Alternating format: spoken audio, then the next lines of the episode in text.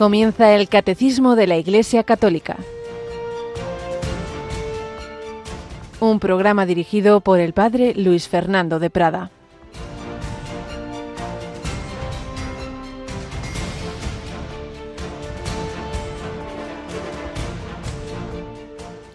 Enseñamos una sabiduría divina, misteriosa, escondida, predestinada por Dios antes de los siglos para nuestra gloria Ninguno de los príncipes de este mundo la ha conocido, pues si la hubiesen conocido, nunca hubieran crucificado al Señor de la gloria, sino como está escrito, ni el ojo vio, ni el oído yo, ni el hombre puede pensar lo que Dios ha preparado para los que lo aman.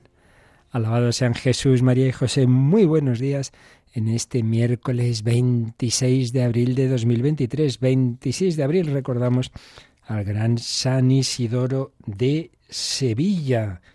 Isidoro, de una familia de santos, educado por su hermano San Leandro, también predecesor suyo en la sede sevillana. Y bueno, un hombre de una inmensa sabiduría en esa España, que muchos por desgracia no conocen porque como no interesa que se sepa la historia, España no empieza con los reyes católicos, no. En España existía antes de la, invasión musulmana y se, unió en esa mm, alianza de, y mezcla de, pueblos que llamamos hispano-romanos y luego los diversos pueblos godos que llegan a España y al final se va produciendo esa síntesis cuya amalgama es la fe católica, proclamada ya como única fe de todas las Españas en el Concilio Tercero de Toledo, el año 589. Ese es un siglo, esos siglos de esa monarquía visigótica de gran esplendor y con unos santos extraordinarios. Y uno de ellos, San Isidoro, Isidoro de Sevilla. Y nos dio una, la verdadera sabiduría. La verdad es que él sabía de todo de lo divino y de lo humano, de todo, de todo, de las ciencias, de la lengua, pero lo que le importaba es esta sabiduría de la que nos habla San Pablo en la primera lectura de la misa de hoy, su primera carta a los Corintios, la sabiduría divina, la que no tuvieron los príncipes de este mundo, dice, porque si lo hubieran tenido no hubieran crucificado al Señor de la gloria, es un término divino, al Hijo de Dios, al verdadero Señor, el Quirios, lo han crucificado. Sí, pero es que el Señor tenía esa sabiduría misteriosa y amorosísima de dejarse crucificar por sus criaturas para otorgarnos la redención, el perdón de los pecados y que si aceptamos la invitación a su amistad podamos contemplarle cara a cara en este en ese mm, en esa circunstancia que llamamos el cielo de la que se nos ha dicho esta frase tan preciosa ni ojo vio ni oído yo ni el hombre puede pensar lo que Dios ha preparado para los que lo aman pero ¿por qué seremos tan brutos de arriesgarnos a perder esa vida eterna, esa felicidad eterna? ¿Y cómo la cambiamos? Como hizo Esaú por un plato de lentejas. Pues pidamos hoy a San Isidoro, eh, uno de esos hombres que, que enseñaron a, a, los compatriotas españoles que íbamos a vivir durante siglos aquí, qué es lo realmente importante. Todo lo demás pasa, todo se acaba enseguida. Lo que dura para siempre es lo que nos viene de la sabiduría de Dios, del Espíritu Santo, de Jesucristo presente en la Eucaristía, de la Virgen María. Esos santos de esa época tienen un grandísimo amor a la Virgen María. San Ildefonso de Toledo, por ejemplo, un gran tratado sobre la virginidad de María, a la que ella se consagra. Quiero ser esclavo de la esclava de mi Señor. Bueno, pues eso queremos también en Radio María. Natalia, buen Otero, buenos días, ¿qué tal vamos? Tú eres de, de otra tierra histórica, Valladolid, ¿verdad? Valladolid, Valladolid. Buenos días y bendecidos días, Padre. Bueno, pues nada, vamos adelante y bueno, tenemos encimita el mes de mayo, el mes de María y el mes más intenso en Radio María, sobre todo en una de las semanas, ¿verdad?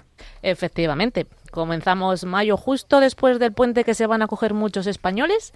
El miércoles 3 empezamos nuestra campaña de mayo que seguidamente enlazaremos con la semana intensa que nos gusta a nosotros de la maratón, donde, si me permite, padre, le explicamos un poquito. Partimos de Francia, donde nos han pedido colaborar con la presencia de Radio María en París y seguiremos con varios proyectos, como lo hacemos siempre, con proyectos en África y en Oriente Medio para hacer posible la presencia de este proyecto de esperanza y concordia que es Radio María. Y terminamos el 13 de mayo, día de Nuestra Señora de Fátima, en Portugal, apoyando también a nuestro país vecino, que comienza también su emisión en el santuario. Sí, ya comenzó en Lisboa, precisamente con nuestra ayuda en otra de las campañas de maratón, pero se va a inaugurar una sede en Fátima, qué maravilla. Y por tanto la maratón pues tiene ese itinerario tan bonito. Empezamos en el lugar de las primeras apariciones, digamos, de la Virgen en estos tiempos modernos, que fue la Guy la, aparición en que la Virgen da la medalla milagrosa o inspira la medalla milagrosa a Santa Catalina Labouré. Eh, ahí comenzaremos, porque empezar en un país, aunque sea un país, digamos, económicamente fuerte, sí, pero donde la fe no está precisamente fuerte como estuvo en esa primera nación que se convirtió como tal nacional catolicismo en los reinos que había de, de los godos, concretamente los francos, ¿no?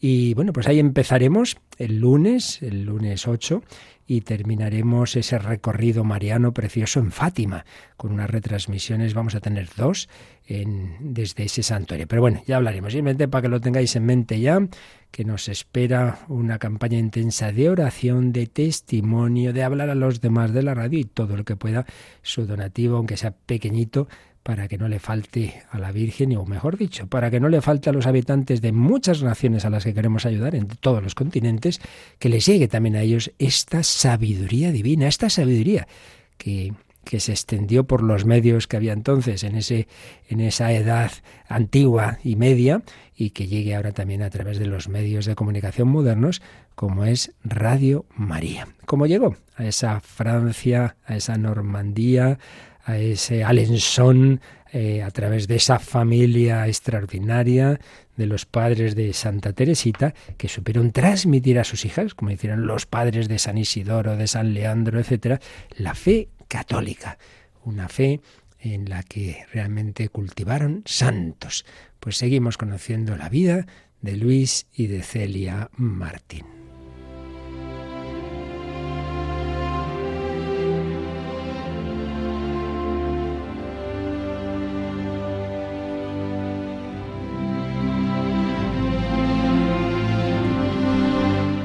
Historia de una familia, una escuela de santidad. Los padres de Santa Teresa de Lisieux.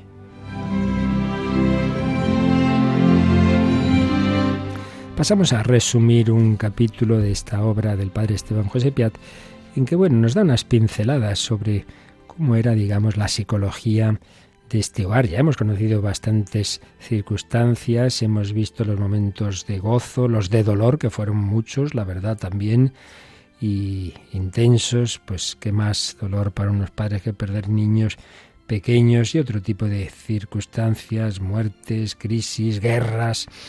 Pero el aire profundo de esa casa siempre era de esperanza, porque más allá las circunstancias variables, ellos estaban bien arraigados en Cristo, contemplando con María los misterios que también la Sagrada Familia había vivido, pues de dolor y de gozo, pero siempre con la luz que nos lleva a esperar los misterios gloriosos.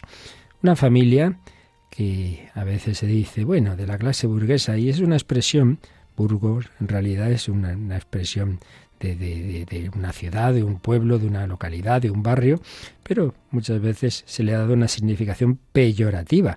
En absoluto lo era en el caso de esta familia, una, una familia, digamos, de clase media, pero en la que no se vivía en plan señorito acomodados, todo lo contrario. Vivían para darse, para darse a Dios, para darse a los demás. Ya hemos recordado momentos y circunstancias y gestos de muchísima caridad, a veces heroica, y por supuesto de una sencillez con las personas más pobres, un dar trabajo también en ese taller de punto, aquellas mujeres a las que mm, realmente las trataba con inmensa dedicación Celia, etcétera, etcétera. Sí, una familia, pues como tantas que hubo en épocas pasadas en pueblos cristianos, como el francés, como el español, con sencillez de costumbres, con, con trabajo, con espíritu de economía, con, con sí, buscar eh, los suficientes medios para educar bien a los hijos, dándoles acomodo digno, pero nunca con lujos, todo lo contrario, ni con caprichos de ninguna manera. Podrían mimar un poquito a la pequeñita, como oíamos en días pasados, pero no le iban a pasar una que realmente fuera ya una falta. El ideal evangélico era realmente la filosofía de esta familia Martín.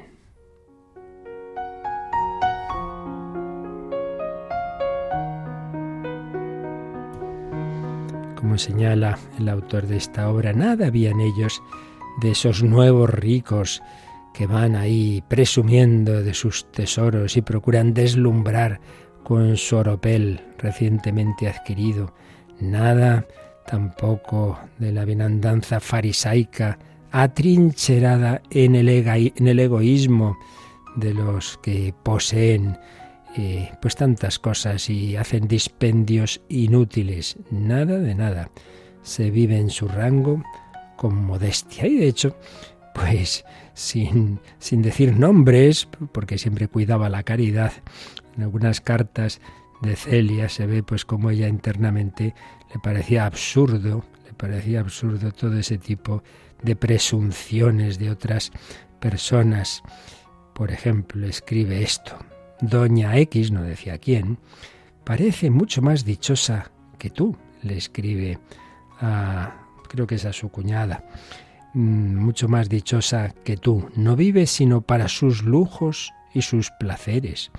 Da bailes a mitad de la cuaresma sin embargo, prefiero más verte entre tus adversidades que imaginaros como ella, olvidándose del cielo por los goces pasajeros de la tierra. No está mal.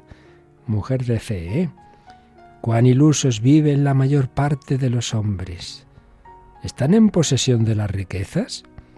Codician cuanto antes los honores, y cuando los han obtenido, se sienten aún desgraciados, porque jamás se satisface el corazón que busca alguna cosa fuera de Dios. Pues claro que sí, buena filosofía. Lo veía. Cuando el corazón lo que busca no es Dios, no se sacia nunca. Siempre buscamos algo más, un honor. Entonces, como decía uno, media vida buscando un prestigio y otra media vida luchando para no perderlo. Bueno, entonces te pasas la vida ansioso y nervioso. Ay, que me han dicho de mí esto, que me han dicho de mí lo otro. No, este hogar, señala el padre Pirat, se fundamenta en tres principios. Soberanía de Dios, fe y confianza en su providencia y abandono en su voluntad.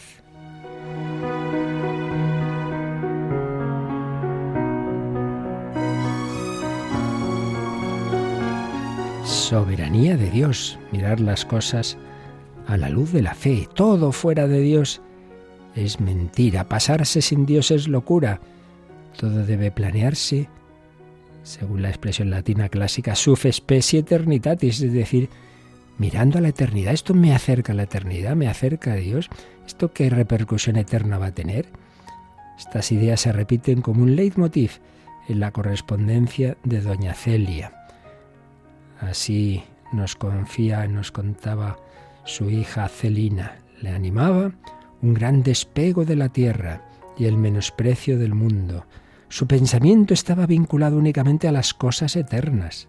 Hasta la oía recitar trozos poéticos de sus lecturas y lo hacía siempre con una declamación melancólica, porque aquí abajo se sentía desterrada. Y otra de las hijas, en el proceso de beatificación que ya se, se, hizo, decía de los padres, profesaban, mi padre y mi madre, profesaban una fe honda, y al oírles hablar a ambos de la eternidad, sentíamos todas, con ser tan jóvenes, sentíamonos todas inspiradas a considerar las cosas del mundo como pura vanidad. La verdadera dicha no se da en este mundo, escribe doña Celia. Por eso buscarla aquí es perder el tiempo. Sí, todo, a excepción de Dios, es vanidad. Pues así estas hijas y la más pequeña de ellas, Teresita, obtuvieron ya desde pequeñas esa convicción. Seguiremos conociendo estos rasgos de los principios que movían a esta familia, la soberanía de Dios, mirar las cosas de cara a la eternidad, saber que solo en Dios encontramos nuestra plenitud, nuestra auténtica felicidad y lo demás, pues ya lo dice el libro del Eclesiastés, vanidad de vanidades y todo vanidad.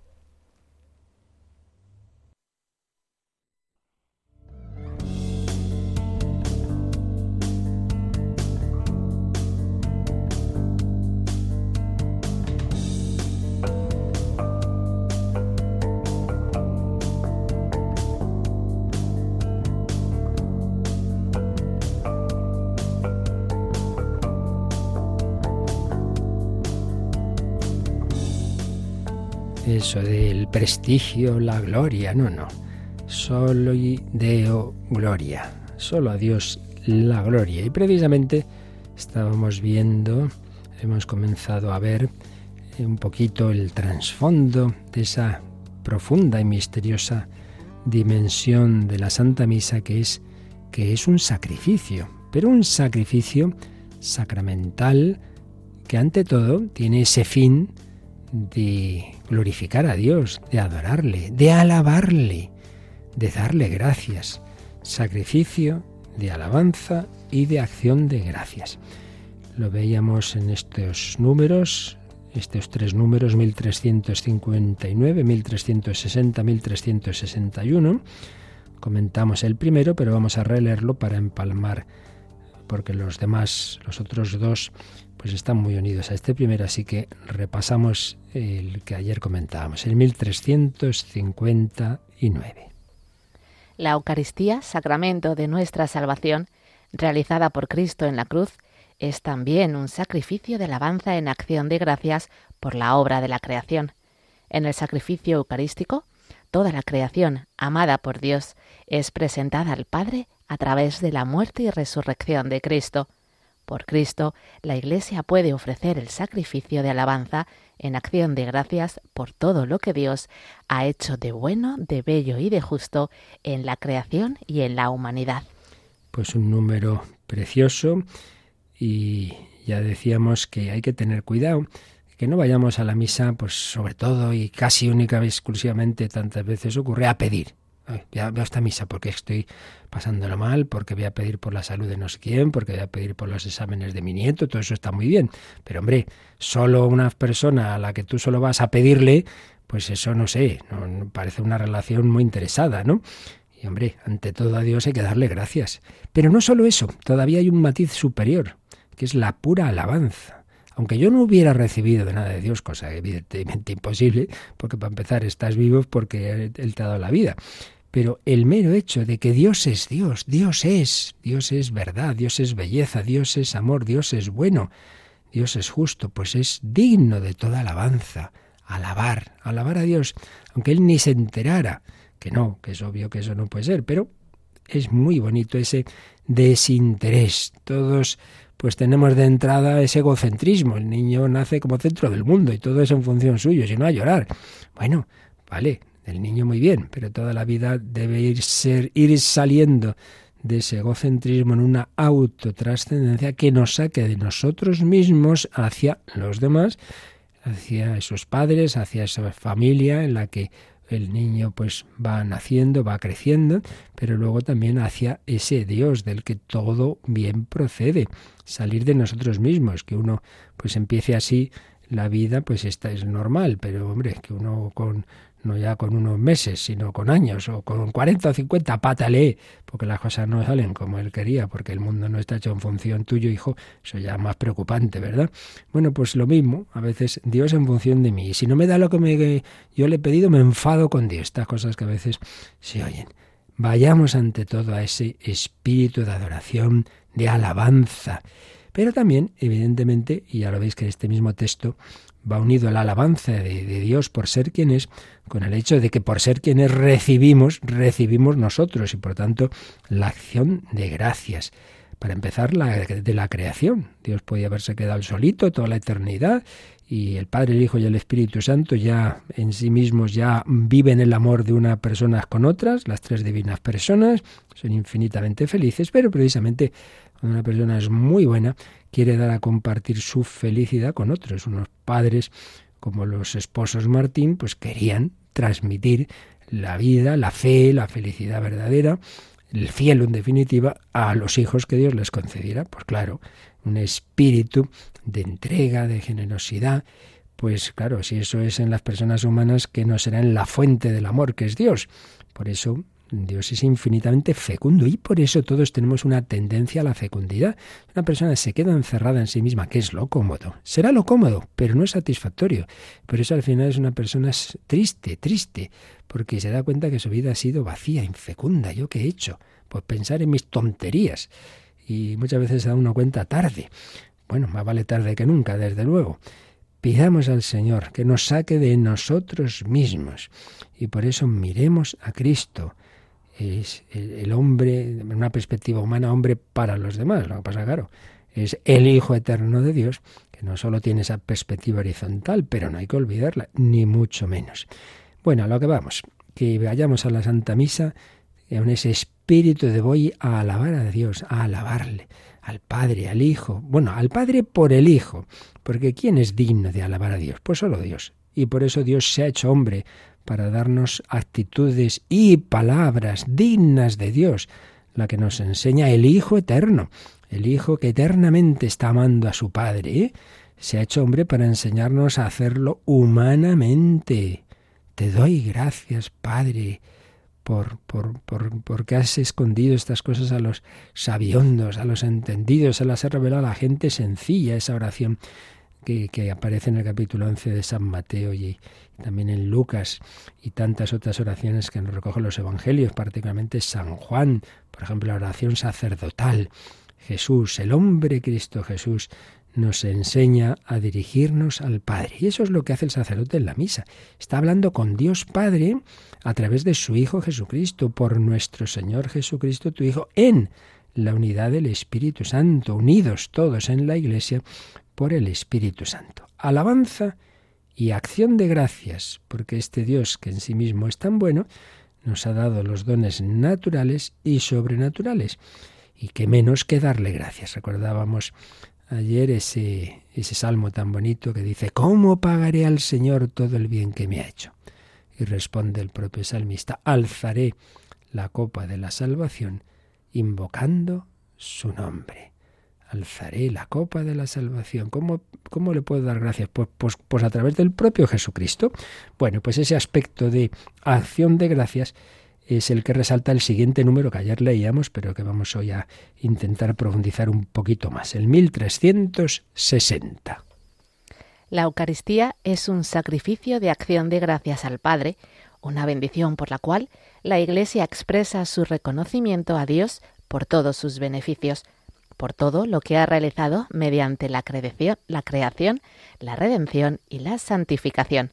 Eucaristía significa, ante todo, acción de gracias. Bueno, pues esto ya nos es más fácil que la alabanza, que la alabanza es simplemente, ya digo, es por ser Dios, Dios quien es, aunque no repercutiera en mí, pero pues claro que repercute, porque precisamente por ser el quien es, por ser el que es, por ser la fuente de la vida y por ser amor, pues no puede no concedernos infinidad de beneficios y bendecirnos. Dedicamos hace ya tiempo catequesis que venían en la primera parte, la primera sección de esta segunda parte del catecismo a explicar qué es eso de las bendiciones. Veíamos cómo hay una bendición ante todo, como, como siempre todo es la iniciativa es de Dios, La bendición viene de Dios. Dios bendice, es decir, dice bien.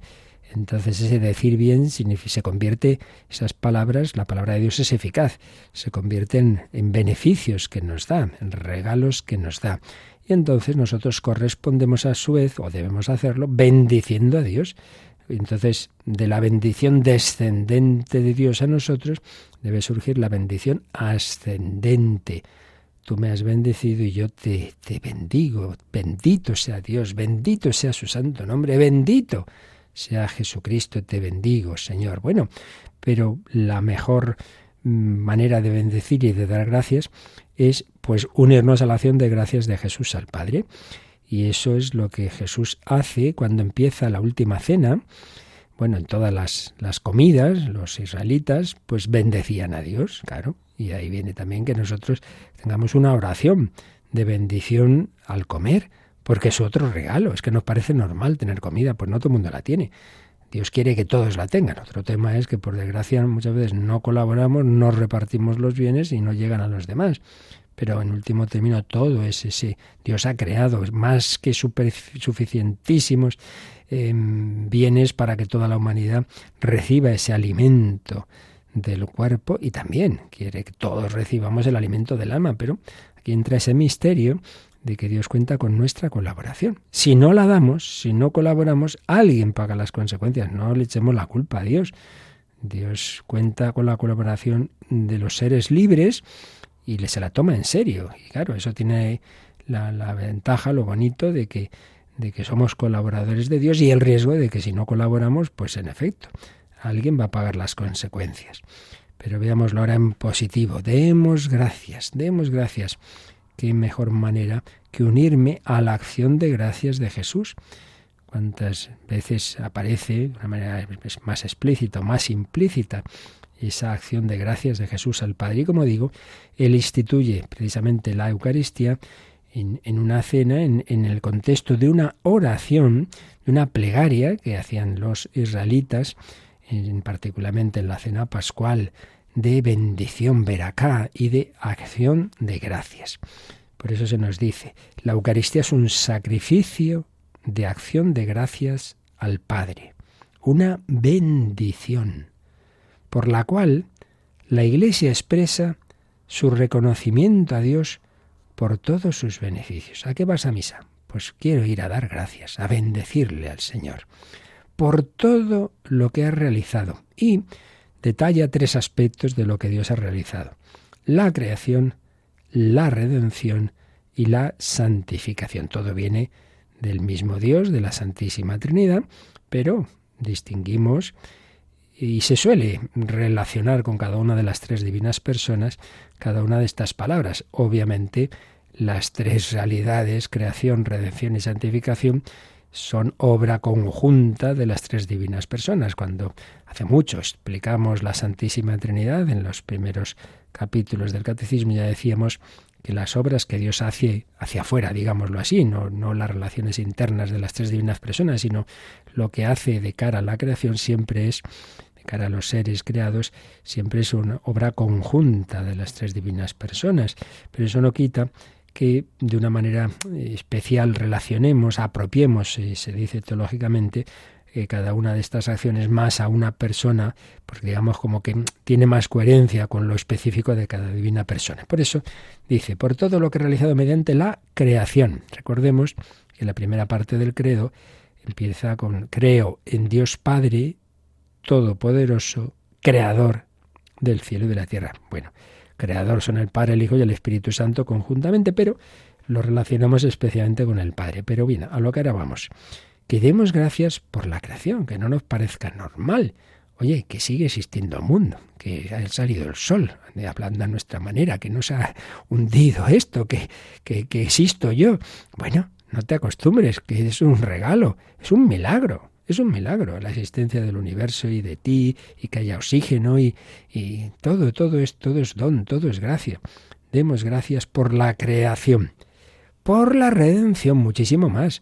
Porque, hombre, que Dios haya creado el universo, pues estupendo, pero vamos, no le ha costado gran cosa, no le ha costado nada. La redención sí que le ha costado, sí que le ha costado, porque ahí sí que hay una dimensión que es propia de la segunda persona de la Trinidad, haciendo ese hombre, es solo esa persona la que se ha hecho hombre y la que ha entrado en este mundo limitado, en la que ha asumido la limitación, el dolor y la muerte y muerte de cruz.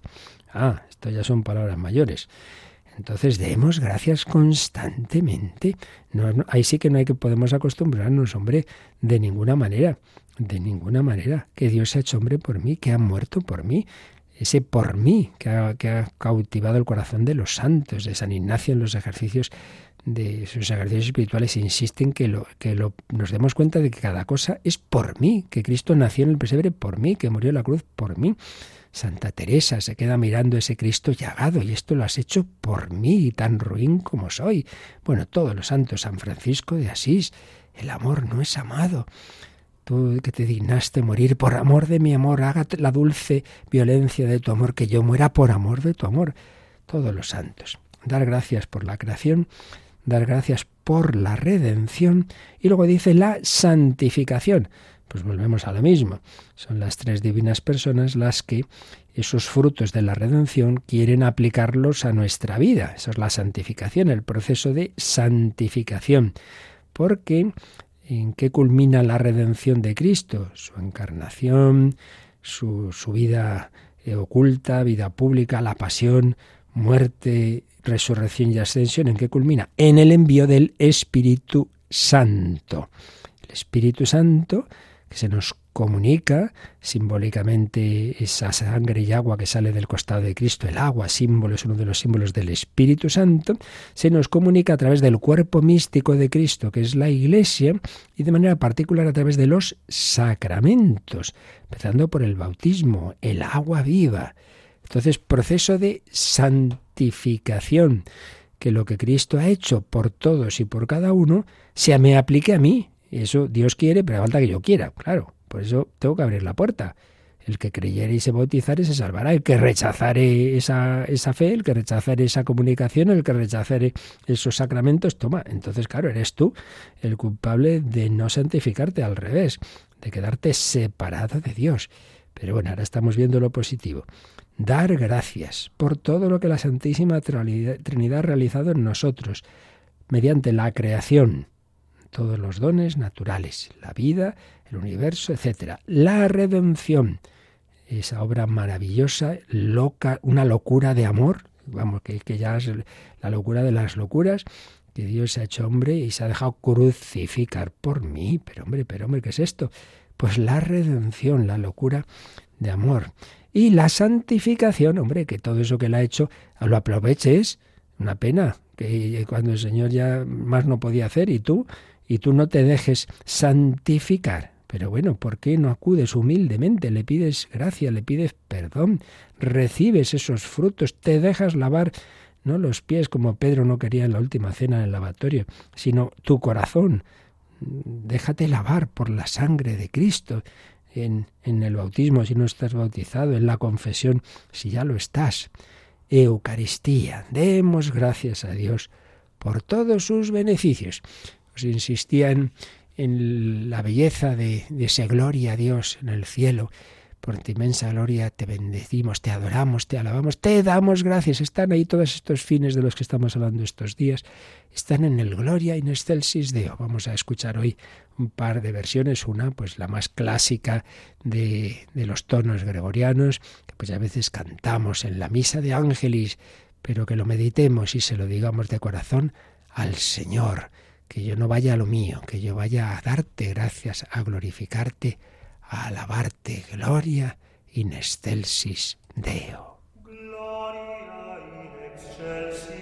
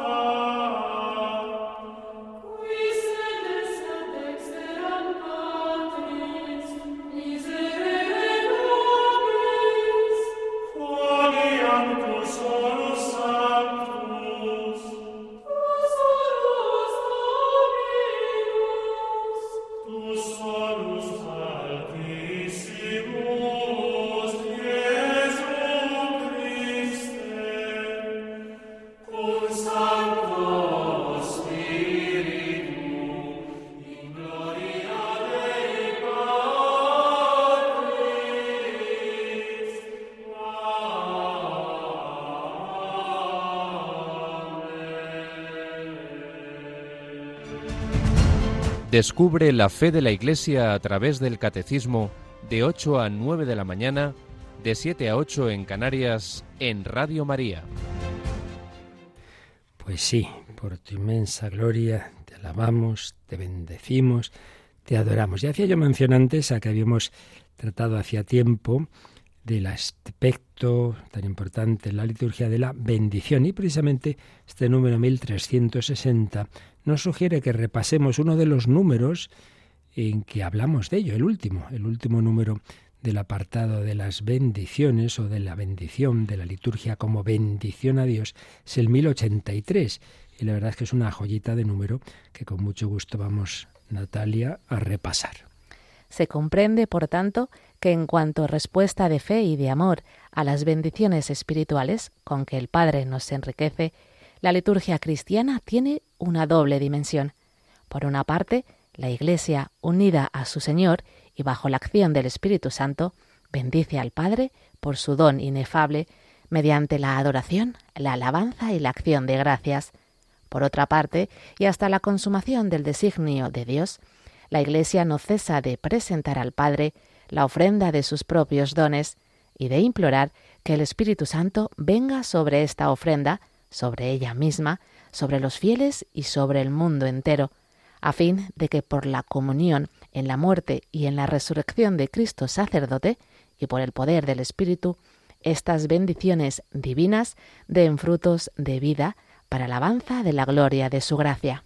Bueno, como veis, un número denso, precioso, con varias citas mm, bíblicas presentes en él, tres citas del Nuevo Testamento.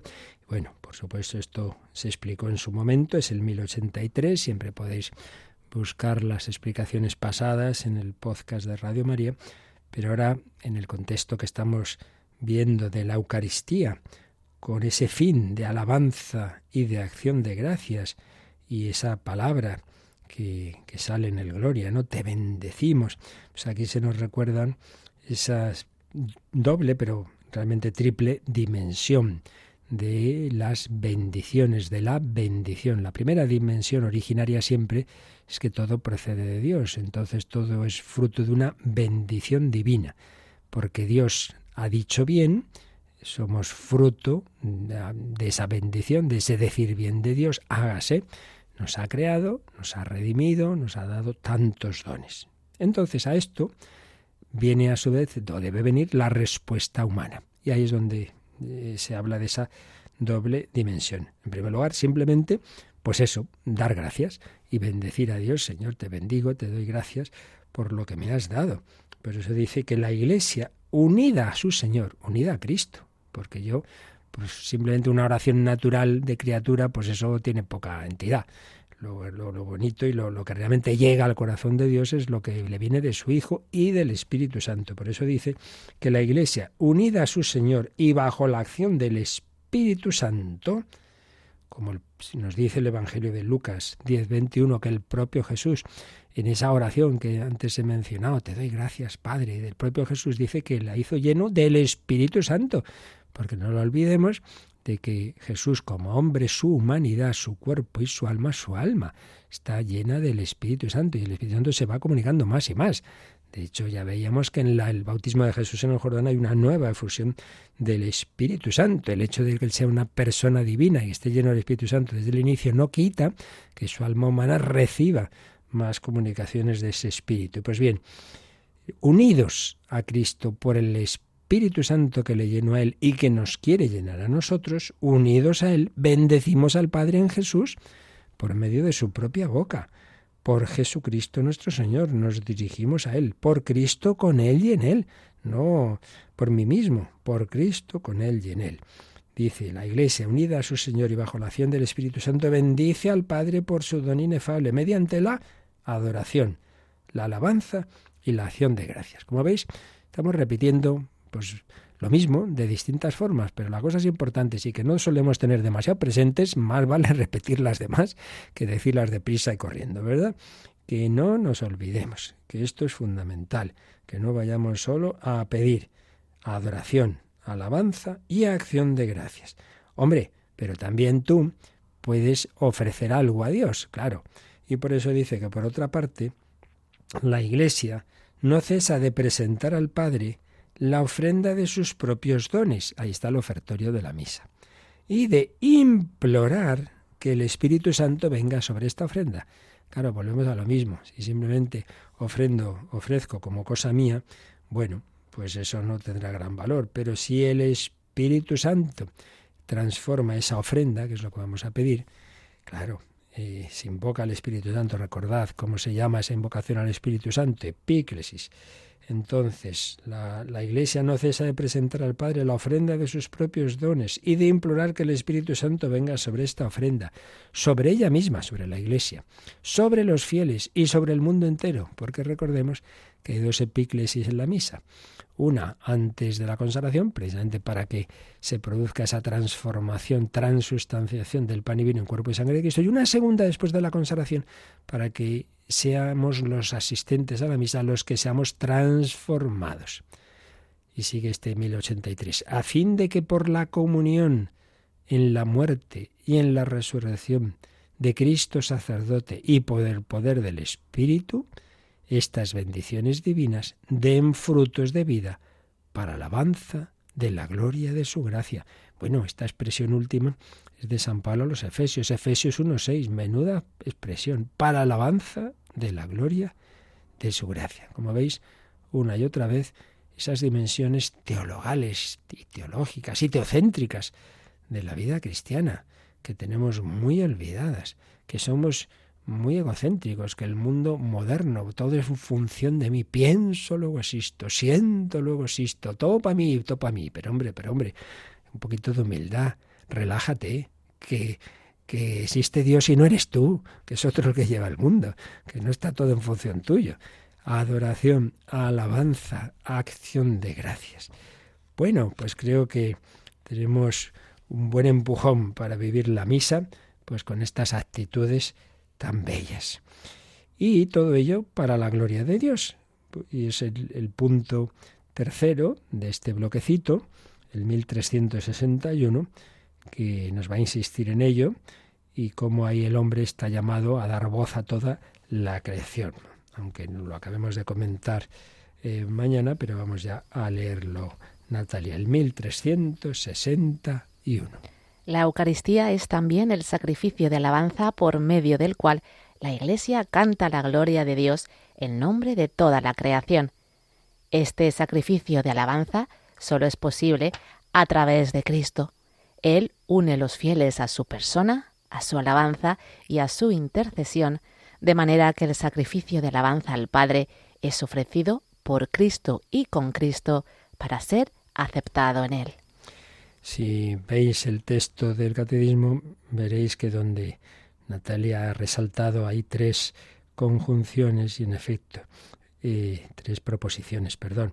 Dice ofrecido por Cristo, con Cristo, para ser aceptado en Él, en Cristo. Esto suena, ¿verdad? Por Cristo, con Él y en Él, a ti, Dios Padre Omnipotente, en la unidad del Espíritu Santo.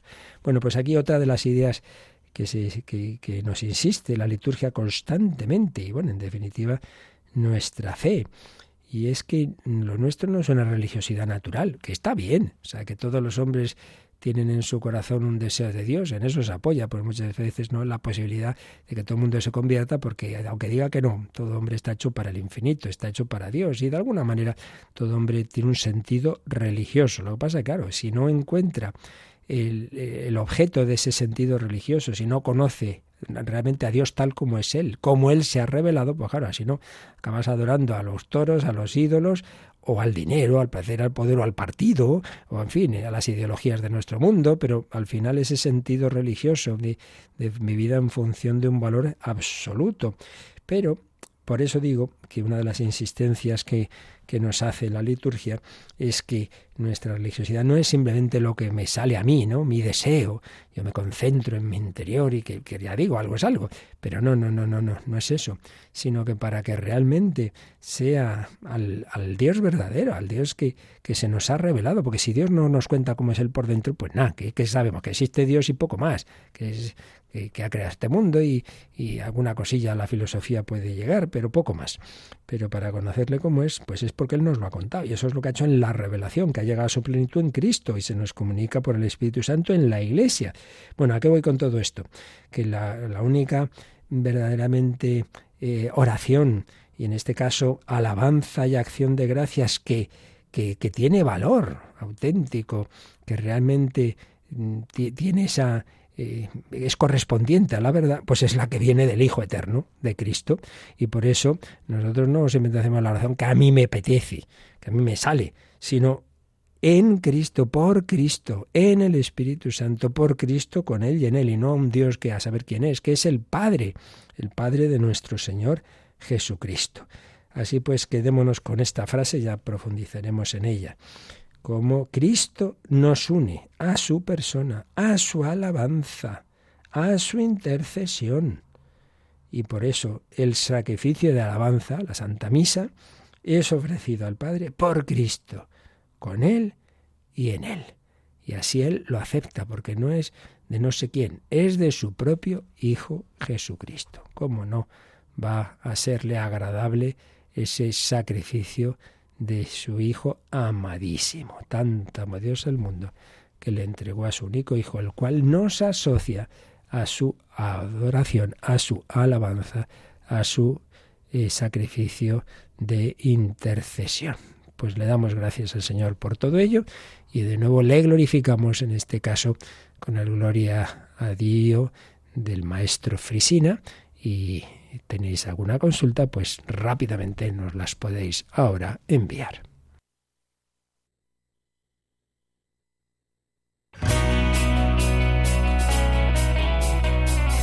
Participa en el programa con tus preguntas y dudas. Llama al 91005 9419. 91005 9419. Puedes escribir un mail a catecismo o escribirnos un mensaje al teléfono de WhatsApp 668 594 383 668 594 383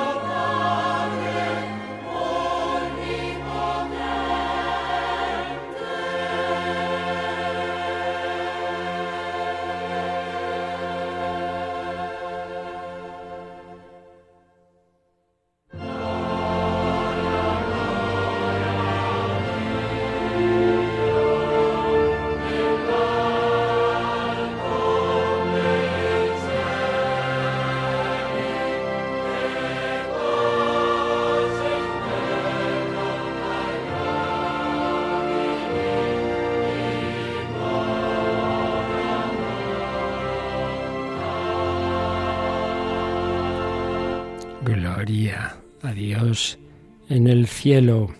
Teníamos pendiente de ayer que llegó última hora, yo no la había fijado, un WhatsApp de María.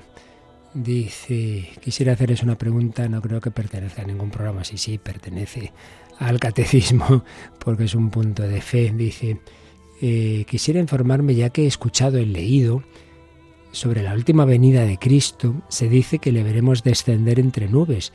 Lo que quiero preguntar, ¿es cierto que se presentaría entre nubes a alguien antes que a todos? ¿Y de ser a quién? Pues no, no, no, vamos a ver, yo creo que aquí hay una mezcla de lo que es ciertamente de fe, de lo que aparece en los evangelios y de algo más que no sé a qué se referirá María, que es lo seguro, lo que realmente nos importa a nosotros, lo que está revelado, bueno, pues que en efecto esperamos una segunda venida de Cristo. Esto está en la fe católica desde el principísimo, vamos. Y de hecho en la misa que decimos, anunciamos tu muerte, proclamamos tu resurrección, ven Señor Jesús. Entonces hay una segunda venida de Cristo que llamamos parusía y esto pues también lo explicamos, porque claro, esto aparece en el credo. Entonces, la primera parte del catecismo, que es el comentario del credo, pues ahí lo puedes buscar cuando hablamos de esta segunda venida. Esto está en, todos los credos, en el de los apóstoles, ¿no? Dice, desde allí de venir a juzgar a vivos y muertos. Está sentado a la derecha de Dios Padre y desde allí de venir a juzgar a vivos y muertos. Y en el largo, el de Nicea Constantinopla, decimos, de nuevo vendrá con gloria para juzgar a vivos y muertos. Lo de las nubes es una expresión que usa el propio Jesús cuando habla de esto. Por ejemplo, en, en Mateo, en Mateo 24, el llamado discurso escatológico, dice, dice así, entonces aparecerá en el cielo la señal, el Hijo del Hombre, y entonces se lamentarán todas las tribus de la tierra cuando vean al Hijo del Hombre que llega en las nubes del cielo con poder y gran esplendor y enviará a sus ángeles con trompeta sonora para que reúnan a sus elegidos desde los cuatro vientos, de extremo a extremo del cielo. Esto tiene mucha historia, porque ya está la famosa visión del Hijo del Hombre que aparece en el capítulo 7 del profeta Daniel. Dice que vio venir una visión como de un Hijo de Hombre en una nube, en las nubes del cielo. La nube del cielo es un símbolo. O sea, ya lo que son eh, los aspectos, digamos así, físicos, bueno, eso no hay que tomarlo muy al pie de la letra es como la, nube que envuelve a, los apóstoles en la transfiguración. Es un símbolo divino. La nube que viene de lo alto es un símbolo de la gloria de Dios. Entonces, claro, pues Jesús vendrá entre las nubes. Lo que se quiere decir es que viene con su gloria divina, como Dios que es, como Hijo de Dios, y que lo verán todos los hombres. Por tanto, esto es una visión pública, una venida pública. La primera venida de Jesús en el nacimiento fue sencilla, solo se enteraron muy poquitos, la Virgen, San José, los pastores, los magos, Simeón, Ana, ya está. Pero en cambio la segunda venida, lo que se quiere decir al hablar de que vendrá en el cielo, entre las nubes del cielo, es que todo el mundo lo verá. Ahí, se, ahí ya se acabaron las dudas.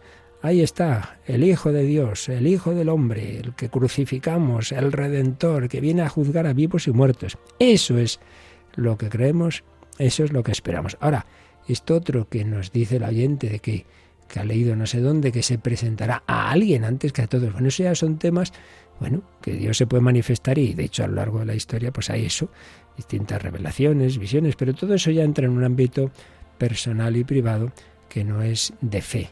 Aquí tratamos de lo que es para todos, lo que Dios nos ha enseñado a todos, que es lo que realmente, de lo que tenemos que vivir todos. Lo demás, pues eso ya en cada caso hay que ver, la Iglesia discierne, bueno, pero eso no, no tiene que preocuparnos. Lo que tiene que, lo que tenemos que basar nuestra vida es en lo que el Señor nos ha garantizado y la Iglesia nos certifica con su magisterio, que para eso se lo Jesucristo le prometió, ¿no? Quien eh, recibís el Espíritu Santo y lo que ataréis en la tierra queda atado en el cielo, es decir, es Dios mismo quien a través de, de vosotros nos dice eh, dice que es lo, lo, seguro, la interpretación adecuada de la revelación que Dios nos ha hecho.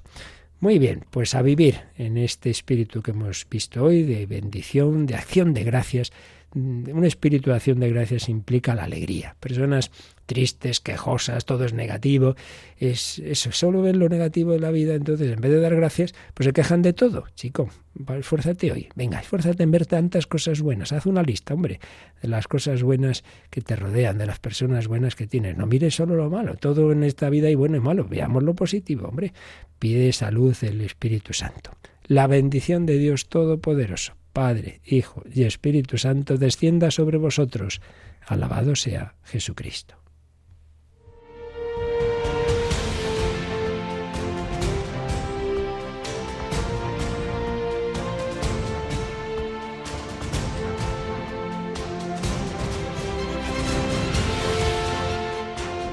Han escuchado en Radio María el Catecismo de la Iglesia Católica, un programa dirigido por el Padre Luis Fernando de Prada.